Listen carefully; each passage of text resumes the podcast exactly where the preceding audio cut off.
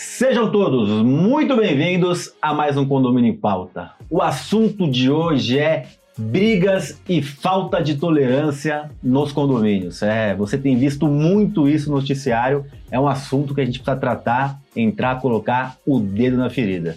Eu tenho dois convidados especiais com sotaque um pouco diferente hoje. Vem comigo.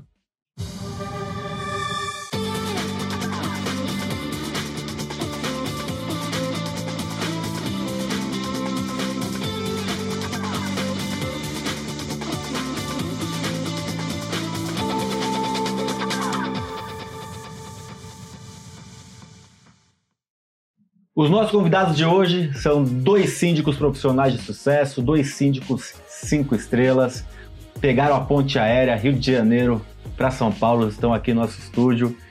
Antônio Carlos de Luca, prazer enorme ter você de novo aqui. Prazer meu novamente estar aqui com vocês e poder participar do programa. E Nelson Amado, parabéns, recém-certificado, uns 16 novos certificados Síndico 5 Estrelas. Muito bom ter você aqui com a gente. Obrigado, Ricardo, obrigado. Já me sinto honrado porque eu já cheguei sentando na janela, né? Então tá ótimo. Obrigado pelo convite. Eu que agradeço. Antônio Carlos, começar com você. Vamos. A gente, na sua opinião, você acha que mudou, piorou pós início da pandemia a convivência dentro dos condomínios? Sim, piorou. É, eu traço mais ou menos uma linha, é mais ou menos algo que eu acredito, não sei se o Nelson vai concordar você, mas no início da pandemia, é, você teve uma questão de uma empatia muito grande. Né? As pessoas se solidarizaram com os outros através da doença, e isso gerou uma empatia que, na minha visão como gestor, era um ponto muito positivo no início, se tratar disso. Depois, como a pandemia ela demorou, né? As pessoas, na minha opinião, elas foram cansando da pandemia. E aí, dentro de condomínio, elas começaram a ir percebendo uma coisa. Como elas estavam cada vez mais dentro de condomínio, em home office, as crianças na escola dentro, ela começou a perceber mais o seu condomínio. E automaticamente ela começou também a se incomodar mais com as coisas de condomínio. Então, às vezes, os barulhos que aconteciam do vizinho, que não incomodavam ele porque ele estava no trabalho, começaram a incomodar porque ele passou a estar dentro de casa. No início era compreensível, mas como a, a, pandemia foi cansando as pessoas, no final as pessoas foram perdendo a paciência com esse tipo de coisa. E aí você começou a envolver barulho, você começou a envolver criança, você começou a envolver animal de estimação, você começou a envolver uma série de coisas durante esse processo que no início parecia uma coisa e no final ele foi se tornando uma outra coisa. Nelson, é, no começo todo mundo começou a pandemia, né? Uhum. A gente falava que o mundo ia sair melhor, né? Que as pessoas iam se unir mediante essa catástrofe que aconteceu, que ninguém sabia o que era e realmente uhum. teve muito medo no começo e ser humano é um ser difícil, né? É é, eu brinco que cada vez mais eu gosto dos cachorros ou dos gatos, ou como é que seja. Mas o relacionamento humano, a intolerância tem crescido, a gente tem visto isso até nos noticiários. Uhum. Você sente isso na pele? Lá no, no Rio de Janeiro atualmente? Sim, sim. É, é fato que realmente na, durante a pandemia, o início, a gente acreditava muito né, que ia acontecer essa mudança, é, mas como o Antônio falou, as coisas aconteceram sim no início, mas depois acabaram voltando ao normal que era, né? E sim, a gente sente na pele diariamente, né? Porque tem muitas pessoas que realmente não têm educação, não conseguem viver né, dentro de um condomínio, né? Então, é, eu acho que a comunicação que a gente tem que fazer com esses moradores é sempre muito importante né? porque eu acho que a comunicação vai acabar facilitando que as pessoas sempre percebam que a gente está se preocupando com o bem-estar deles, que a gente está se preocupando com o patrimônio deles. Né? Então, eu sempre tento conversar ao máximo, né? me, me, expor ao máximo dentro de um condomínio para que eu tenha mais facilidade de contato, né? tanto com as pessoas difíceis como com as pessoas fáceis. Então, acho que isso está me ajudando um pouco. Proximidade. Exato. Está gostando do programa? Já nos segue, compartilhe esse conteúdo e os outros conteúdos com o máximo de pessoas possíveis para a gente poder profissionalizar esse setor que é tão importante. Nos ouça também nos podcasts, nas principais plataformas e agora temos um conteúdo especial extra só para vocês nas plataformas. Aproveitando para agradecer os nossos patrocinadores, Repinte, especialista em restauração predial, Síndico Legal, que é um portal de notícias para condomínios, Síndico 5 estrelas, que é a certificação maior diferencial do segmento condominial brasileiro, e Gabor RH, o principal curso de síndicos profissionais do Brasil. Voltando aqui, Antônio Carlos, a gente vai fazer no final algumas histórias que vocês vão contar para a gente, mas essa proximidade, né? Esse fato de você ser um líder, e aí vou puxar um pouco lá do fundo, assim, um líder comunitário, Sim. né?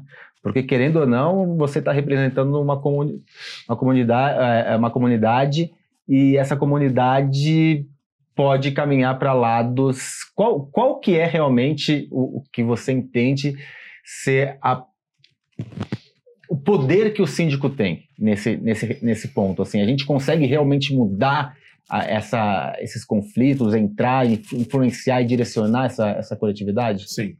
O síndico ele tem um papel não só dentro da comunidade, mas social muito grande. Por exemplo, existem famílias de prestadores de serviços, famílias de colaboradores que vão além da questão do condomínio. Então, o papel dele é muito maior, né? não é só dentro do condomínio.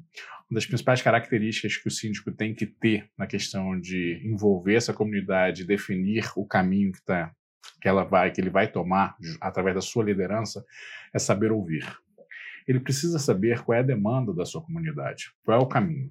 E se for uma demanda que, por acaso, esteja infringindo uma regra, esteja infringindo um posicionamento, seja alguma coisa que não é legal, uma conduta, às vezes, errada, ele tem que saber o papel dele de líder, inclusive, para falar não. Eu sempre digo isso nos meus condomínios com quem eu trabalho, que quando um síndico ele diz não, que é muito difícil, você sabe quantas vezes a gente já debateu aqui com a função política do cargo Sim. de síndico, né? Às vezes, quando ele chega a dizer não, é porque você pode ter certeza que aquele síndico está muito preocupado com a comunidade, porque para você falar o não, você tem que ter o conhecimento do porquê do não que você está dizendo. E aí não é fácil falar não. Eu, vejo hoje em dia muita gente com um trabalho muito facilitado que só fala sim, sim, sim, balança a cabeça e tal. Cadê o senso crítico desse síndico? Cadê a liderança realmente? Fala o seguinte: não, esse daqui não é o melhor caminho, esse aqui bate com essas questões morais, animais de estimação, várias outras coisas, entendeu? Então ele precisa ser um cara que a gente sempre toca no ponto, generalista, entender um pouquinho de cada coisa, entendeu? Para poder direcionar certo. E entender o seu papel.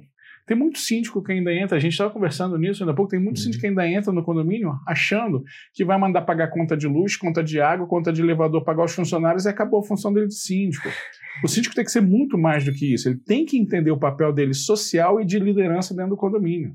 Existe muito síndico, e aí eu, essa semana eu fiz até uma matéria na CBN falando sobre eh, aquele ponto do síndico corrupto, né? E falei que a profissionalização ela tende a diminuir isso, porque você é, tem que prestar é, satisfação, relatórios demonstrativos. Já alguns moradores que, que, podem, que são mínimos, mas que, que podem ser corruptos, facilita na questão de você não. Ah, na, na, no amadorismo, ah, eu não sabia, ah, eu não sei fazer, desculpa. Aí tem uma confusão, fica mais complicado você uhum. é, é, seguir. Mas aí tem um outro ponto, a contrapartida do síndico profissional, que começa a crescer muito, 10, 15, 20 condomínios, e aí quer só o quê? Menos trabalho uhum. e mais dinheiro no bolso. Exato. E quer se envolver o mínimo possível. Uhum. É... Nelson, o crescimento do síndico profissional para uma carteira de condomínios, ele também tem que ter um, um, um, o síndico tem que pensar não só no dinheiro no bolso, Sim. mas na qualidade do serviço e mais, como o Antônio Carlos citou aqui, mais ainda no papel social que ele tem. Né? Não, com certeza. Eu acho que, na verdade, o crescimento não se sustenta se o síndico não continuar presente no condomínio. Né? Ele pode crescer, ter um boom, mas em algum momento aquilo ali vai desmanchar, aquilo ali vai desmoronar. Né? Então, quer dizer, a presença do síndico no condomínio é que realmente vai dar condições para ele continuar crescendo. Né? E o crescer, né, o síndico tem que se, né, se preocupar de montar uma equipe para poder ajudá-lo. Ele sozinho, ele não vai virar um super-herói, ele não vai conseguir resolver as coisas sozinho. Então, ele vai crescendo, ele tem que começar a criar uma equipe para poder dar esse suporte e realmente demonstrar para todos os condomínios que ele está presente que ele continua ali, dando atenção a todos, né, para poder satisfazer todas as necessidades. Né? E agregando um pouquinho o que o Antônio falou, né, a gente precisa ser o psicólogo né, que hoje né, é uma profissão. Não mudou, já agora é psiquiatra. Exato, exato. Porque hoje, hoje tá, né, todo mundo precisa realmente né, de, de uma terapia e tudo. Então a gente precisa ser o psicólogo, a gente precisa ser o advogado, o engenheiro. Então o síndico hoje né, ele tem múltiplas funções, vamos dizer assim. Faltou entendeu? um aqui importante, mediador de conflitos. Mediador, é. sem dúvida. mediador de conflitos. É. E, e esse ponto, né, Antônio Carlos, eu, eu acho que o envolvimento, a gente falou muito do síndico presente, mas a gente conseguir envolver a coletividade também é um ponto importante, porque quando você personaliza, a tendência de conflito é menor. Então vamos lá, eu não conheço o meu morador do andar de cima. Começa um barulho, eu já fico puto, já ligo brigando tal. Ah, eu fui numa festa junina no prédio, eu tomei uma cerveja com o Antônio Carlos, descobri que ele é fluminense, eu sou São Paulino, a gente trocou uma ideia, a hora que começa um barulho, ô meu amigo tricolor, para de barulho aí. E o conflito é muito menor. Então, essa parte de a gente incentivar o convívio da coletividade, eu acho que é um ponto importante para diminuição desses atritos, né? Sim, é uma estratégia, ela é importante.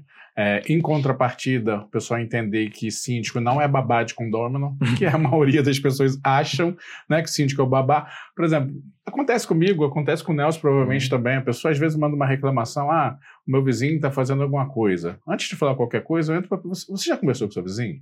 Porque vocês moram numa, numa comunidade. Vocês conseguem, ainda mais em locais onde eu sou síndico profissional e não moro na, na comunidade.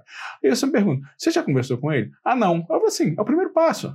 Conversa com seu vizinho, porque em cima da conversa que vocês vão ter, vocês podem acabar se entendendo que dentro de uma comunidade é o que se deve fazer. Os vizinhos devem conversar. Ah, eu não quero conversa com ele, não sei o que, você vai lá e resolve. Eu falo assim, mas infelizmente não é assim, querido.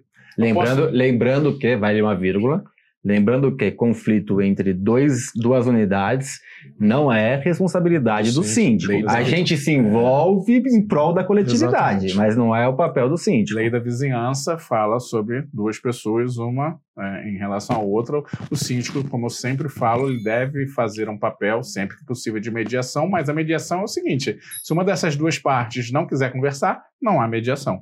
Entendeu? Então ele pode tentar ajudar sim, mas não é uma obrigação dele. O condomínio não deve interferir em medidas administrativas nesses casos. Quando a gente vem falar um pouquinho sobre essas questões que a gente, é, que é o tema, sobre as questões de agressão, essas questões de falta de tolerância, um dos pontos muito importantes que eu acho que tem que ser tocado é o seguinte: como você, síndico, não importa se você é orgânico, se você é síndico profissional, como você deve se proteger numa situação dessa. Né? A gente viu algumas questões, eu conversei sobre isso, inclusive, no evento que eu participei no Rio de Janeiro agora, há pouco tempo, e que gerou uma certa polêmica, que é o seguinte: não sei se você se lembra, teve um caso lá de uma moradora que foi agredida na Barra da Tijuca com um tapa, um soco, né? Um síndico, síndica. Uma Foi a síndica, síndica, uma uma síndica, síndica. estava sentada, ele Exatamente. vem. Então, na academia, alguma coisa assim. Cara, Exato. totalmente abominável. Tipo assim, existem várias questões que vão ali dentro. Por exemplo, se fosse eu que estivesse lá, ou o Nelson, o cara jamais teria feito isso, porque com o nosso tamanho É um o cara ia covarde, se né? arrepender. Mas ele, na verdade, foi uma covardia. Era um homem fazendo com uma mulher, entendeu? Ele se aproveitou da fragilidade dela. Só que é, apareceram na- nas notícias indícios que já, essa, essa síndica já tinha tido problema com esse morador em algumas situações anteriores. Já existiu, acho que inclusive, registro.